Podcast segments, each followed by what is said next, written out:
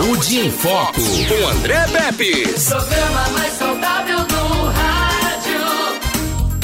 Saúde em Foco. Quarta-feira, a gente tem um encontro marcado sempre aqui com o Dr. Johnny Fábio, da Clínica Fetos. E o assunto hoje é muito bacana, viu? Sexo na gestação. Pois é. Há quem consiga, né? Mas, vamos falar desse negócio mais tarde. Peraí, aguenta aí. Deixa de, de aperrei, né? Vamos falar sobre isso aqui. Doutor Johnny, boa tarde, seja bem-vindo. Boa tarde, André. Boa tarde a todos, a equipe, a todos que estão nos ouvindo e também nos assistindo. Esse é um tema muito importante porque gera muitas dúvidas, né? Não só da mãe, mas como do, do pai, enfim, de todo mundo que cerca aquela, aquela gestação. Todos nós sabemos, a gente já falou, que a gravidez é, uma, é, uma, é, um, é um momento sublime na vida da mulher. Sim. Então tudo aquilo que, é- que se possa imaginar que vai prejudicar o bebê acaba gerando exatamente o que você falou, esse medo, essa desconfiança. Mas eh, isso é um mito realmente. Então a gestante ela, ela pode, ela deve continuar tendo as suas relações sexuais, porque isso faz parte da sexualidade, até para que ela se sinta bem, né? É lógico que a gente vai falar aqui das contraindicações. Tem situações que ela deve evitar a relação sexual, porque isso pode prejudicar a gestação.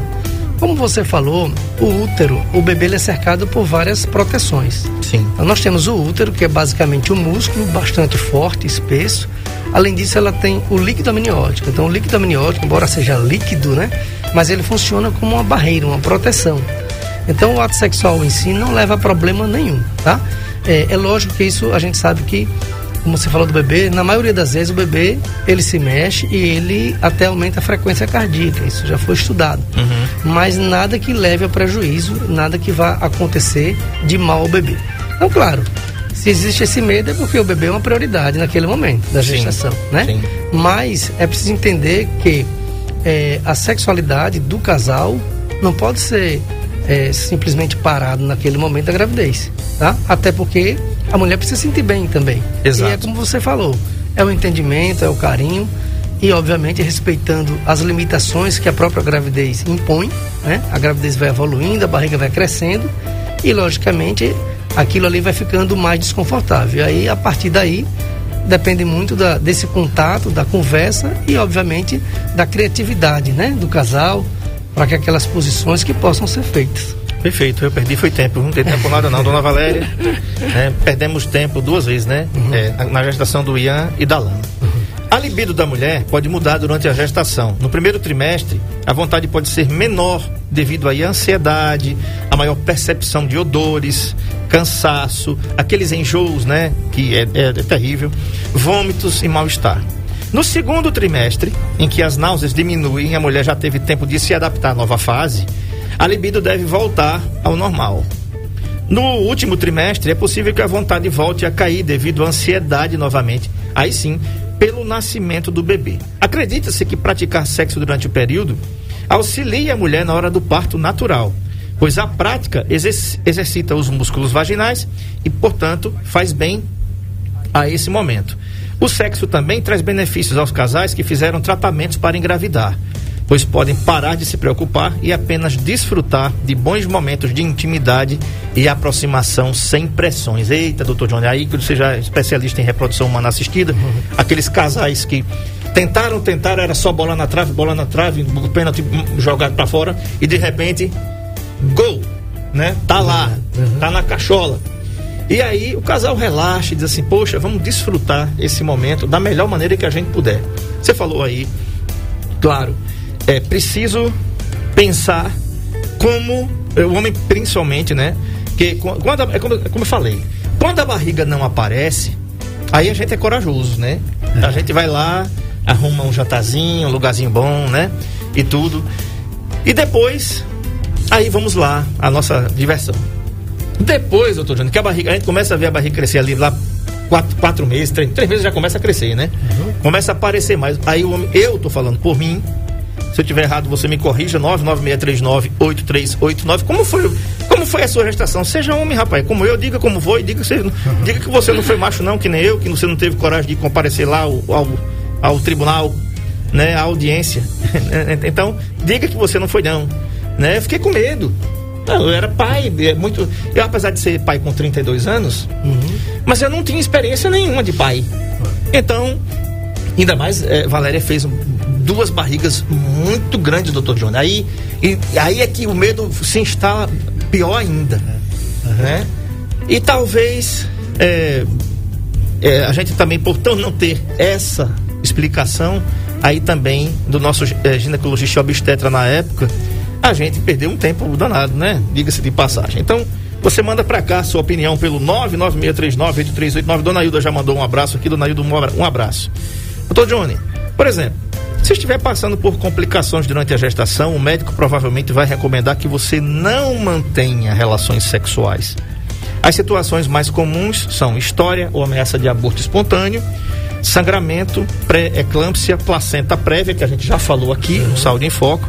Em alguns casos, o médico pode recomendar que se utilize, no caso do homem aí, o preservativo, camisinha, pois o sêmen pode estimular em algumas mulheres contrações uterinas, coisa que eu não sabia, doutor Johnny. É. É, vamos lá. Primeiro, uma coisa interessante que você comentou aí né, nessa, no começo dessa sua palavra agora é o seguinte: é, é importante a gente dizer isso. A libido da mulher, é, existe uma parcela de mulheres que a libido aumenta por conta do aumento da vascularização vaginal, da região genital e por- pelo aumento do muco. Então, isso é normal. E tem mulheres que perdem a libido durante a gravidez. Isso também é normal. Tá? Existe uma inundação de hormônios no, no organismo feminino que pode levar tanto a um aumento da libido quanto a uma redução dessa libido.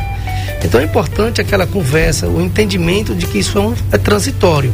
Né? Porque o homem pode dizer, ah, a mulher está grávida e não está com vontade de ter relação. Então precisa ele ter essa informação, saber que isso é um processo natural e que é transitório. E que às vezes a mulher alterna. Em um período ela tem vontade, depois ela não tem mais. Até porque vem toda uma ansiedade, vem a questão que, se- que, que aumenta essa ansiedade na hora que está próximo do parto, tá? Então o primeiro ponto é saber que tudo isso é transitório. Ela pode tanto aumentar a libido como pode reduzir.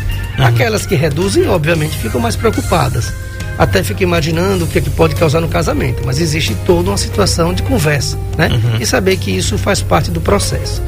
É, com relação à questão da, das contraindicações que nós temos, como você falou, então todo sangramento inicial na gravidez, a ameaça de abortamento, situações que possam levar a um trabalho de parto prematuro, placenta prévia, pré-eclâmpsia, ou seja, as situações de alto risco, normalmente a gente pede, a gente orienta para não ter relação. Porque toda relação sexual, no orgasmo, o útero contrai. Então, se você tiver com sangramento, se você tiver com risco de sangramento, se você tiver com risco de trabalho de parto prematuro, isso pode piorar, a relação pode piorar. Às vezes tem situações que a gente pede para o casal ficar e aí vai quase nove meses mesmo de ausência de, de relação sexual. Isso é todo um processo, um protocolo para que a gravidez evolua bem. Mas claro que cada patologia tem que ser explicado e, obviamente, orientado com relação a isso. Aquilo que pode e aquilo que não pode. Ok, um abraço aqui para o Carlos Alípio, ele está dizendo boa tarde, estou em Taquarana, ligado na NN, parabéns pelo programa, muito obrigado meu querido Carlos Alípio aí, um grande abraço a todos da cidade de Taquarana também ali, é, Coité do Noia, enfim, essas cidades aí, Maribondo, Anadia, Boca da Mata, nós temos grande audiência ali, ali na Zona da Mata também, muito obrigado pela audiência de vocês, tá? É, Doutor Johnny, agora sim, Marco Aurélio, veja como é que você vai arrumar essas imagens, Marco Aurélio, olha só. Além da predisposição feminina e do aval do médico para a realização do ato sexual, é necessário que se encontre posições confortáveis. Agora tire as, que- as crianças da sala, tá bom? E aqui a gente vai comentar algumas posições que podem ser favoráveis durante. Se eu soubesse disso, não tinha perdido tempo, né? Então você está aprendendo aqui no Saúde em Foco. Vamos lá, doutor Johnny. A mulher, por cima, nessa posição, o abdômen não é pressionado e controla melhor o ritmo e profundidade da, da penetração. Olha só, era tudo que eu pensava o contrário. Tá entendendo? Ou seja, quando a mulher está por cima, o abdômen não é pressionado. É uma coisa interessante, porque a ideia que dá é que e- e o abdômen será pressionado, né? É, mas é justamente isso. É, inclusive é uma das posições que quando a barriga realmente já está aí sétimo mês para frente, é uma das orientações, porque não vai trazer prejuízo de compressão na barriga. Então a mulher está, por exemplo, no começo da gravidez, a princípio, vida normal. Né? As posições que já fazem, enfim. a barriga vai crescendo e, e obviamente começa a ficar desconfortável. E lá para o sexto, sétimo, oitavo mês, aí sim fica difícil, né? Então, obviamente que as posições mesmo que se orienta é justamente a mulher mais por cima ou de lado, tá certo? Uhum. Porque não se pode fazer compressão na barriga, porque ela pode até ter um desmaio pela compressão de um vaso chamado veia cava inferior. Então, no, obviamente que a, as posições, o tipo de relação vai variando em função do aumento da, da barriga, né? Uhum. Da evolução da gestação. E sempre a mulher ficando confortável, né? A gente pensa no bebê, mas a mulher também tem que se, tem que se sentir confortável. Então, é o ajuste, é saber o tempo que está e ter essas informações de que a gravidez estando normal, não há por que não ter relação. Um abraço aqui que tá, quem está mandando para o senhor é o Franklin Lúcio, da Sob Medida Imóveis. Abraço, Franklin, é. amigão da gente. Obrigado, Franklin, pelo carinho da sua audiência, tá bom? Um grande abraço para você. Fica aí, tá? Fica, fica aí para você aprender aí, para não fazer que nem eu. Perdi os nove meses ali. Os nove não, mas perdi uns sete, eu perdi. A mulher embaixo, deitada sobre as costas, eleve os joelhos o mais perto dos peitos o parceiro se ajoelha entre as pernas da mulher e a penetra pela frente. Uma almofada embaixo dos quadris pode deixá-la mais confortável. Tire as crianças da sala. Tá bom? Esse tema de hoje é para pessoas adultas. Então, se tiver criança aí, adolescente, tire da sala. Sexo na gestação é uma coisa normal, precisa ser aprendida. Eu não aprendi e por isso eu fiz, eu não fiz, eu, eu nem fiz, tá? Então tá, tô dando a cara para bater aqui. O importante é o parceiro não colo colocar peso sobre o abdômen da mulher. Essa posição não é recomendável a partir do quarto mês de gravidez, pois o peso pode impedir que o sangue chegue ao útero e outras partes do organismo. A mulher por baixo. Isso, é, é como a gente falou, né? A compressão do abdômen, imagine que a barriga já está grande, o bebê por si só já comprime os órgãos intestinais, a bexiga e os vasos. Existe um vaso que se chama veia cava inferior que faz esse retorno venoso, ou seja, o sangue para chegar no coração. E se você tá, a barriga já está grande, existe uma compressão desse abdômen a mais do que o bebê, isso pode comprimir demais esse vaso, o sangue não chega adequadamente ao coração e uma das principais situações que a mulher pode ter é justamente tontura e até desmaio. Uhum. Então tem que se ter uma relação que não comprime a barriga. Uhum. E aí, obviamente, a gente vê várias imagens aí para que possa a, a, a as fantasias e, as, e a, criatividade. criatividade rolar naquele momento. Muito bem. O Igor Souza, também consultor imobiliário aqui da sua medida, também tá, tu tá aprendendo, né, rapaz? É aprendendo, né? É, muito obrigado pela sua audiência também, querido. Muito, muito grato para você. A João Maurício também, Kelton Lucas, aqui da Constru Center, diretor aqui da Constru Center. Um grande abraço para todos vocês. Muito obrigado. É uma honra tê-los aqui em nossa audiência, tá? Sinceramente, é verdade mesmo. Agora vamos ali. Tem algumas posições ali, pelo quem está acompanhando a gente pelo NN Play, tá? Algumas ilustrações ali que sugerem a tudo aquilo que a gente está falando aqui, tudo com ordem, com decência, com, com né, né, Ariane Guedes. É, de lado, de lado, com ambos deitados de lado, o homem fica atrás da mulher, a posição conchinha. Essa provavelmente é a posição mais confortável, pois o peso é distribuído por igual e a penetração não é profunda. A melhor posição para o ato sexual deve ser definida pelo casal. Aí, doutor, vem a pessoalidade, a intimidade, claro. a cumplicidade e o respeito, né? Com certeza. E assim, como a gente falou, né? Cada casal tem as suas, as suas é, preferências, né? Tem a sua vida já estabelecida antes, a vida sexual estabelecida antes do casamento. O que a gente sempre fala é isso, é que primeiramente, é, uma coisa importante é que a mulher tem que exercitar a sua sua sensualidade, né? Sim. A gestação, eu não sei se é porque eu sou obstetra, mas eu acho a gestante uma coisa muito, muito linda, entendeu? Sim. Então, assim, é respeitar aquele momento, é saber o que, o, o que traz desconforto para ela, para que não, para que não se, para que não se faça nada, nenhum tipo de posição, nenhum ato que vá prejudicar. Às vezes não prejudica o bebê, mas se ela não se sente bem, enfim, tem que ter essa parceria, como você falou, né? Tem que ser é, esse ato compartilhado. É, e na verdade, assim, isso até a questão de posição de lado, a gente até orienta a gestante, na, na medida que a gravidez vai evoluindo, que ela durma até de lado, então, para evitar essa compressão. Então, o princípio básico é não comprimir o abdômen, tá? E a partir daí, como a gente viu ali nas imagens, existem várias formas de, de, de se exercitar o ato sexual para que tanto o homem quanto a mulher se sintam bem. Uhum. Doutor, uma pergunta. né? Na entrada do útero existe uma camada mucosa que o mantém o, o órgão vedado contra bactérias e acaba eliminado pelo corpo pouco antes do parto. Para os pais agora, os maridos que estão que podem ter esse medo, eita rapaz, eu vou contaminar minha esposa, tá aí, quem está acompanhando a gente pelo NN Play, tá vendo ali algumas ilustrações que o Marco colocou de algumas posições ali. Um abraço aqui para Jussiele Alencar, que diz assim, um ótimo tema. E também a Maria de Fátima na Rua das Oliveiras, no centro de Coruripe, que estão aqui com a gente no NN Play. Então, doutor, a pergunta, é possível, já que existe, vamos dizer, esse, esse essa camada, né, que ela veda, é possível contaminar o bebê com algum tipo de bactéria? Essa essa camada, essa camada mucosa, ela protege? Isso, não pelo ato sexual não, né? O que na verdade acontece é como a gente falou, existem umas barreiras, aquelas barreiras físicas, que é o útero, que é o líquido amniótico e a placenta também.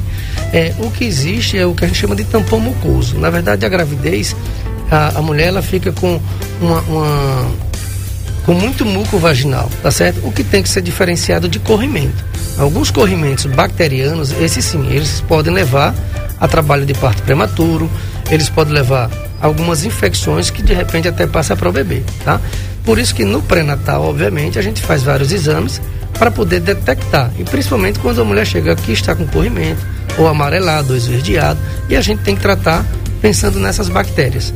O ato sexual em si não leva a problema nenhum.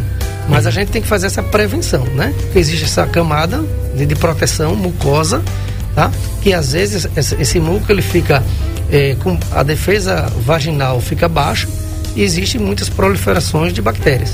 Mas aí nesse caso a gente tem que fazer exame ginecológico, a gente precisa fazer às vezes cultura de secreção vaginal para que a gente possa tratar e a partir daí vida normal.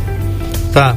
Agora, doutor, em relação, por exemplo, a, a algumas, alguns problemas, por exemplo, já falou aqui sobre o HPV, né? Uhum. Que precisa se ter cuidado com isso. É possível o marido, o HPV pode surgir em qualquer fase da vida por baixa de defesa no organismo, baixa imunidade, né? Não significa que o cara pulou a cerca, o cara, a gente já falou sobre isso aqui, que o marido no caso, né? E que cuidado se pode ter? É possível se ter HPV durante a gestação? O marido com baixa imunidade pegou HPV, ele vai transmitir para a mulher e ela pode transmitir para o útero? Sim, o HPV ele pode ser transmitido durante a gestação, até porque existe uma, né, a gestante ela já tem uma imunidade baixa. Isso é um processo natural da toda a gestação. Então, muitas vezes aparecem as lesões HPV na região genital da gestante. E às vezes até é, o que a gente chama de é, condiloma culminado. São lesões muito grandes, tá? Que às vezes até dificultam um parto normal. Tá? E o HPV, obviamente, ele tem que ser rastreado, é, de preferência até antes da mulher engravidar, tá? Por isso que a gente fala do, da, da, da, consulta pré, é, pré-nupcial ou, ou pré-concepcional, aquela mulher que, que pretende engravidar, para a gente fazer todo um, todo um protocolo de prevenção. Naquelas pacientes que têm risco, obviamente, a gente vai tratar adequadamente. Se ela engravidou e a gente é, presencia lesões externas e tem tratamento para isso. Tá? Uhum. E é lógico que, dependendo da situação, do número de lesões, da quantidade e do tamanho, às vezes sim a gente precisa até fazer uma cesárea ao invés de um parto normal, porque pode haver contaminação para o bebê. Ok. E não só contaminação, contaminação de orofaringe, da boca, contaminação ocular do bebê. Então, dependendo da extensão do HPV, a gente precisa até fazer cesariana. Ok, tá respondido aí. Você pode participar pelo 99639-8389 ou pelo nosso chat aqui no nosso canal no YouTube NN Play. O assunto é sexo na gestação. Os caras estão tudo parados aqui, ninguém teve a coragem de dizer nada aqui. Todo mundo é ninja, né? Todo mundo chegou, compareceu ao tribunal no dia da audiência, não foi aqui nos primeiros meses, né? Você é muito, é, é, você é muito corajoso, né? André Pepsi não foi não. Tá bom? Então você manda sua dúvida para cá, André, eu não tive não também, sou igual a você, não, eu tive medo né, de chegar junto lá e fiquei, aguardei esperando mesmo ali. Fiquei ali, laão, literalmente falando, mas esperei, né, não quis fazer. Então, enfim, doutor, tem mais alguma coisa antes de eu perguntar aqui, né? Após o parto, quando a gente pode voltar a fazer sexo, né? É, quando a gente pode ter relações sexuais? Essa é a próxima pergunta, mas tem mais alguma coisa aqui que você queira falar antes disso acontecer? Para a gente falar no nosso assunto aqui, sexo na durante a gestação, que a gente precise saber, os nossos ouvintes ou nossas ouvintes precisem saber, ah, eu não sabia disso, eu não né? Então, vamos falar um pouquinho daquilo que o senhor quiser colocar para as mamães que estão grávidas agora nesse momento, não sabem como se conduzir, ou até os maridões também que estão aí, tudo de orelha em pé, ouvindo aqui, ninguém falou nada. Uhum. Só o André Pepe disse que não chegou no tribunal, mas vamos lá.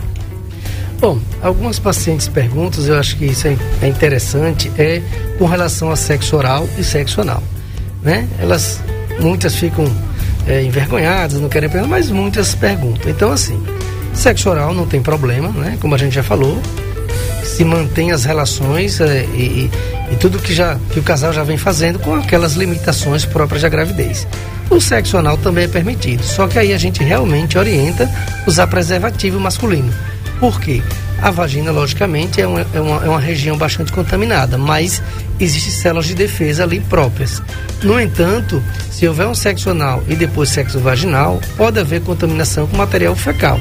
E isso pode gerar, sim, a corrimentos, a, a, a problemas de bactéria que pode eventualmente até passar para o bebê. Então, é permitido, né, para quem me perguntou em off, né, como se diz. Então, assim, é permitido sim, mas obviamente guardando essas orientações, principalmente com relação ao sexo anal, usar preservativo masculino. Tá? Com relação ao pós-parto, é, isso não existe um período específico, é muito variável, né, porque vai depender, obviamente, da mulher se sentir bem. Uma das coisas que acontece muito no pós-parto é que a vagina fica ressecada pela questão hormonal. Sim. Existe um hipoestrogenismo. Então, muitas vezes a gente tem que usar alguns medicamentos. De forma geral, né, sendo um parto normal, a recuperação é mais rápida. A cesárea pode levar aí de um mês até dois meses.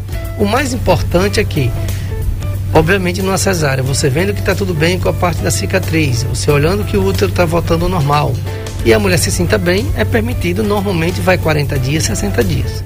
No parto normal isso é mais, é mais rápido, a recuperação é mais rápida e ela pode ter sua vida sexual até a gente começa com 15 dias, um mês. Tá? Uhum. Então é basicamente isso. O mais importante é, seja normal, seja cesárea, que a mulher esteja bem. Até porque existe o período de amamentação fundamental, a mulher não dorme bem, o casal não dorme à noite, então tudo isso tem que ser levado em consideração. Existe o cansaço físico, existe todo um cuidado ainda depois do nascimento e a partir daí, obviamente, o bebê é 100% dependente da mãe, né? Sim. Então tudo isso tem que ser colocado na balança para que é, a gente possa dizer assim, está liberado para ter relação. Tá. Doutor Johnny, por que que nós, homens, é, temos tanto esse medo, né? Não sei se os casais é, tem essa coragem. Eu acredito que sim, porque hoje, hoje não tem mais. Tipo, eu entendo o que eu vou falar para não ser interpretado mal. A questão da vergonha, né? Antigamente, quando a mulher. Eita, eu não vou, eu não vou pro ginecologista homem, não, né? Já viu isso? Uhum. Não vou, não, vou nada, vou mostrar minhas partes. Você não está mostrando nada. Você está indo a um profissional, né? É, isso é igual ao homem ir a uma mulher que é urologista. Em Maceió tem uma mulher que é urologista, uma médica urologista em Maceió. Não sei o nome dela, mas já sei que ela é urologista lá em Maceió. Você imagina, né?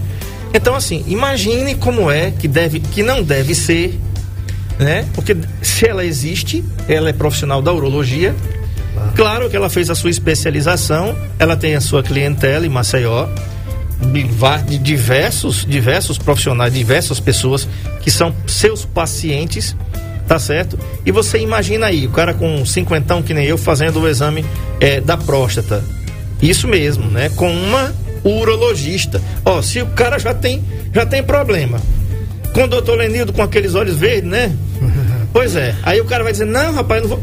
Entende o que eu tô falando? Uhum. É, ainda existe isso. Eu não vou mostrar, porque o nosso programa não é para isso, mas eu lhe falo uma coisa.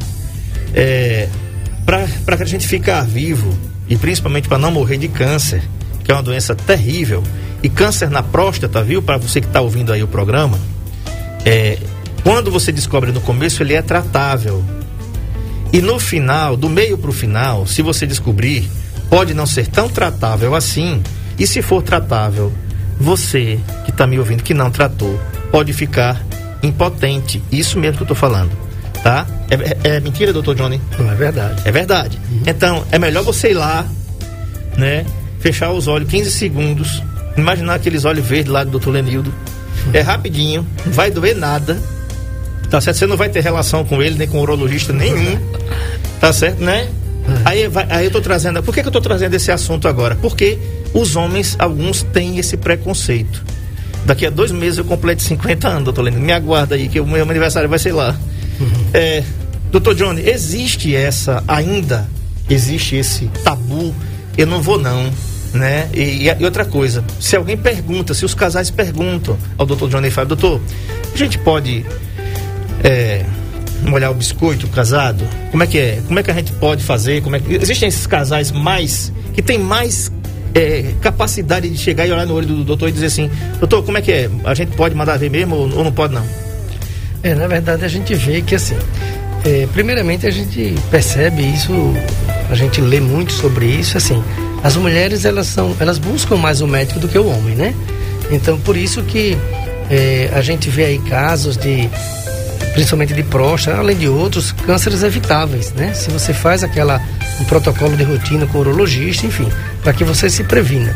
Então a mulher, ela faz aí seu exame citológico anual, ela procura o ginecologista. Então eu entendo que essa questão cultural a gente já melhorou bastante. Sim. Claro que ainda tem algumas situações que eh, a mulher não quer ser, não quer passar no ginecologista homem, né? Mas como você falou, é uma coisa totalmente profissional, totalmente eh, sem nenhum outro tipo de, de, de, de interesse.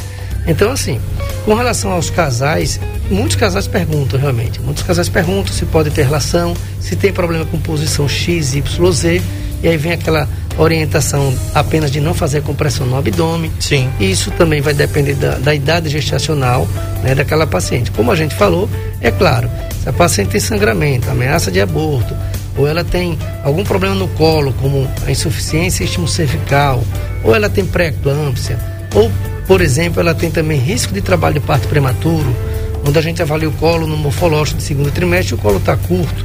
Claro que são situações que a gente vai orientar, olha, não pode ter relação sexual. Tem aqueles casos que, se ela teve uma ameaça de aborto e passou aquela fase, volta a permitir a relação sexual. A grande maioria das situações vai ser transitório.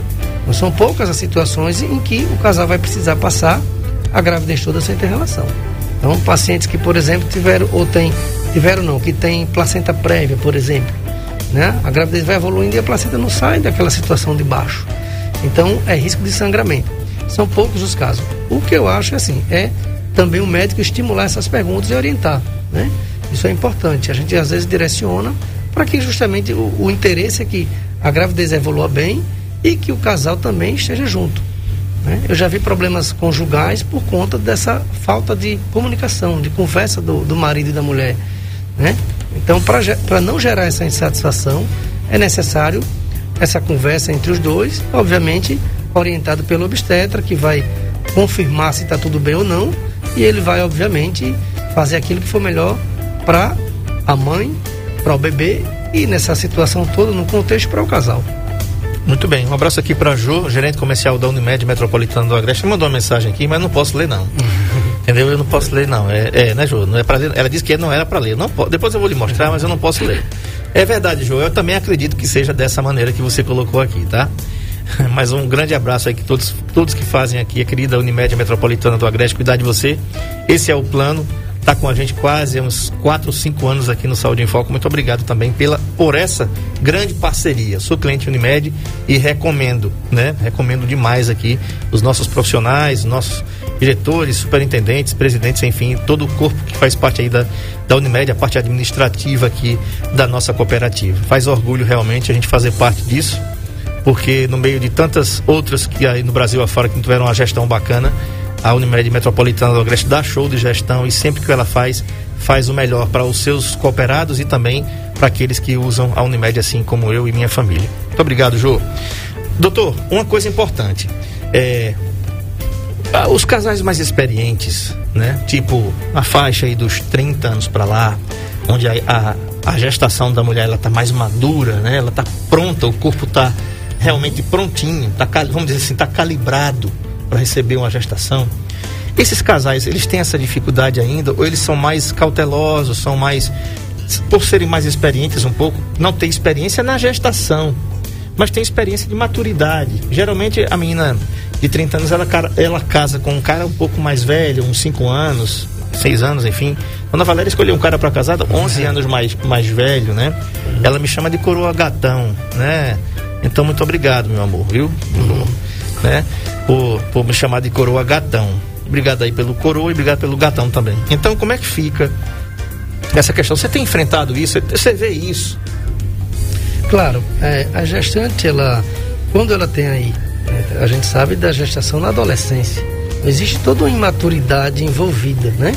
Então, à medida que a mulher vai, obviamente, é, aumentando a sua idade, isso também vai gerar maturidade, o aprendizado. Né? Às vezes o aprendizado até com as gestações iniciais. Então tem gestante que é muito imatura, que ela, ela tem medo de tudo. É, tem casos que a gente precisa encaminhar para psicólogo, né? para fazer um acompanhamento psicológico, para que ela tenha a noção exata daquilo ali. E obviamente que à medida que a paciente tem o seu primeiro parto e ela vai para uma segunda gestação, é totalmente diferente. Ela já conheceu como é ser gestante, ela já participou ali de todo esse processo do parto, enfim. Então isso ajuda. E ajuda também, obviamente, na questão da maturidade é com relação à, à atividade sexual na gravidez. Então, aqueles medos, né, aquelas desconfianças que se tinham numa primeira gravidez, e obviamente tendo as orientações adequadas, isso vai melhorar. Porque a sexualidade é, é muito importante na gestação. A mulher precisa se sentir amada, amada e valorizada. Né? Porque muitas mulheres ficam com medo, porque a barriga vai crescer e ela não, e não vai ficar atraente para o marido. Então, isso é um tabu, né? Então, na, mulher, na medida que a mulher exercita essa situação na, de, de, de, dela ter a sua sensualidade e sexualidade ativado, isso vai fazer bem para ela também. E obviamente que as endorfinas, os hormônios que são liberados quando a mulher namora, tem relação, isso faz bem para ela porque é um prazer para ela. Né? Então, muitas vezes a mulher fica angustiada ou depressiva se ela não tem atividade sexual. Imagine, são nove meses, quase um ano aí, né? Então precisa ter essa coisa conversada com o esposo e, as, e com o obstétrico e se precisar de outros profissionais, para que ela possa sim se sentir feliz e aproveitar a gestação da melhor forma possível. Uhum. E também é importante falar sobre isso porque, como, como já se diz, né, doutor, gravidez não é doença. Não é verdade? Isso, exatamente. A não ser quando a, a, paciente já tem alguma coisa, como a gente já falou aqui, pré-eclâmpsia ou eclâmpsia, né? Uma gravidez de risco. E ainda assim não é doença. Na realidade, ela tem que ter os seus cuidados, mas a gravidez, o mundo todo, né, doutor, não é doença. Isso, exatamente. A gravidez é um momento para ser curtido da melhor forma possível. É lógico que, na hora que a gente identifica uma patologia, a gente vai fazer a gradação dessa, dessa situação. Se isso é grave, se não é grave o que é que a gente pode fazer para melhorar isso aí? Então a gente tem hoje exames laboratoriais, nós temos ultrassonografia, que é o parceiro maior do obstetra. Enfim, tem todo um controle e a gente vai tentar identificar esses fatores de risco da gestação. Na hora que a gente define que ela tem um problema, a gente vai tentar melhorar isso para que ela possa seguir sua gravidez da melhor forma possível, para que ela possa curtir a gravidez. Eu acho que uma coisa legal é você curtir a gravidez, né? Claro que tem patologias graves, como pré-eclâmpsia, que depois tem eclâmpsia, tem síndrome HELP, tem algumas complicações que são bem graves. Mas, na grande maioria das vezes, a gestação transcorre né, com baixo risco e ela tem que exercitar e ela tem que fazer toda. É, é, trazer para si, para o casal, esse momento da gestação. Por isso que a gente orienta sempre atividade física, uma nutrição adequada, para que a gente possa reduzir os riscos e as patologias. E a gravidez, obviamente, é extremamente lindo, né? Para o casal, o nascimento do bebê é um momento único. Então, assim, tem que fazer todo um processo preventivo para que a gravidez corra bem e, naqueles casos, a gente tentar minimizar os problemas. E que, no final das contas, a gente espera que a mãe e o bebê fiquem bem. Perfeito, está respondido aí. Doutor Johnny Fábio, da Clínica Fetos, atende aqui na Avenida Deputada Ceci Cunha 64, no Alto do Cruzeiro. O telefone da Clínica Fetos, anota aí você que está ouvindo e está assistindo a gente pelo NN Play 3530 1205. 3530 1205. Você subindo aqui, vai passar em frente à Rádio Novo Nordeste, do mesmo ladinho, antes do posto Sky. É o primeiro prédio antes do posto Sky. Tá lá a Clínica Fetos tá? Tem muita novidade chegando por aí em termos de reprodução humana assistida, pessoas que têm dificuldade, mulheres que têm dificuldade de engravidar, o casal que tem dificuldade de engravidar. Tem muita coisa vindo boa para cá agora nesse segundo semestre que a gente vai conversar aqui e colocar aqui para vocês, vocês não vão precisar sair de Arapiraca para fazer esses procedimentos mais fora de Alagoas, como comumente algumas pessoas fazem, né? Vão para outros centros porque infelizmente na nossa cidade não existia profissionais ou um banco de sêmen ou então uma clínica de reprodução humana assistida que pudesse é, fomentar né, e fazer com que esses, esses casais eles realizem o sonho de ter um filho, né?